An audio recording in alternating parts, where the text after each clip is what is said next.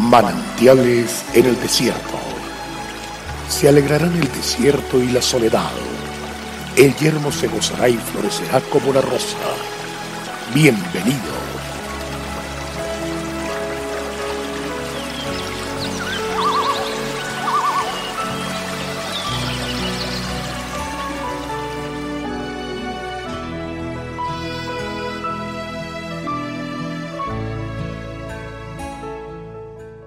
De generación en generación es tu fidelidad.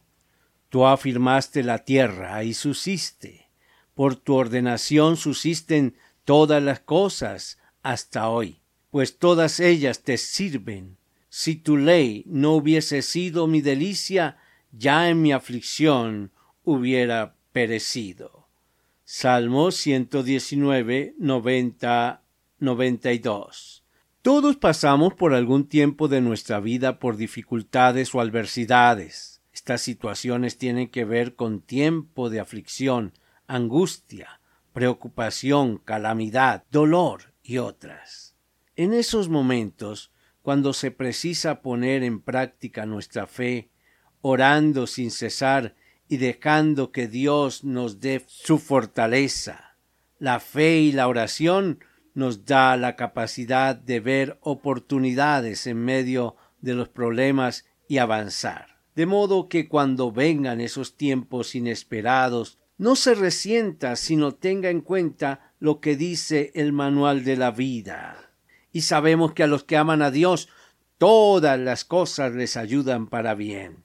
Esto es, a los que conforme a su propósito son llamados. Los problemas que nos rodean son reales, pero Dios es más real y más poderoso que todos los problemas juntos. La aflicción es un problema devastador. ¿Qué hacer? Basta con levantar la mirada hacia las alturas, desde donde Dios mira y quiere cambiar las cosas. Uno de los beneficios más grandes de la oración es aprender a usarla como el mejor instrumento para enfrentar las dificultades que a veces amenazan con destruirnos. Tal vez la situación difícil que estemos atravesando nos lleva a creer que no hay salida ni respuesta, que ya no tenemos esperanza, razón por la cual nos sentimos tan afligidos. Es entonces cuando necesitamos tener una relación íntima con el Padre y clamarle.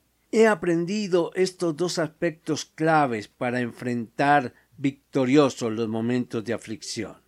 Dejemos de mirar el problema y concentrémonos en buscar la solución de Dios. Quitemos los ojos de la dificultad y levantemos la mirada a Él. Nos encontraremos con su sonrisa que comunica paz. Su mirada nos da la seguridad que no estamos solos.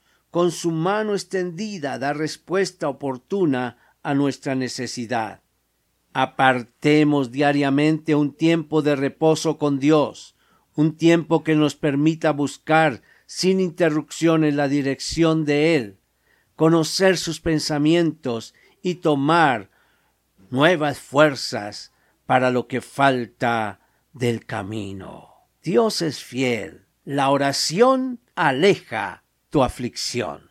Dios te bendiga y vamos para adelante.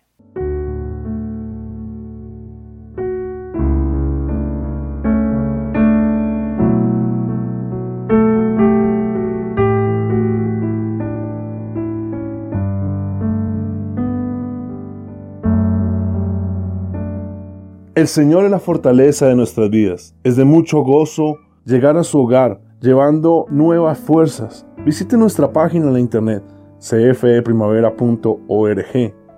Mañana tendremos otro refrescante tiempo de meditación con el pastor Daniel Machuca. También puede suscribirse a nuestro canal en YouTube. Recuerde, Dios es fiel. Hasta pronto.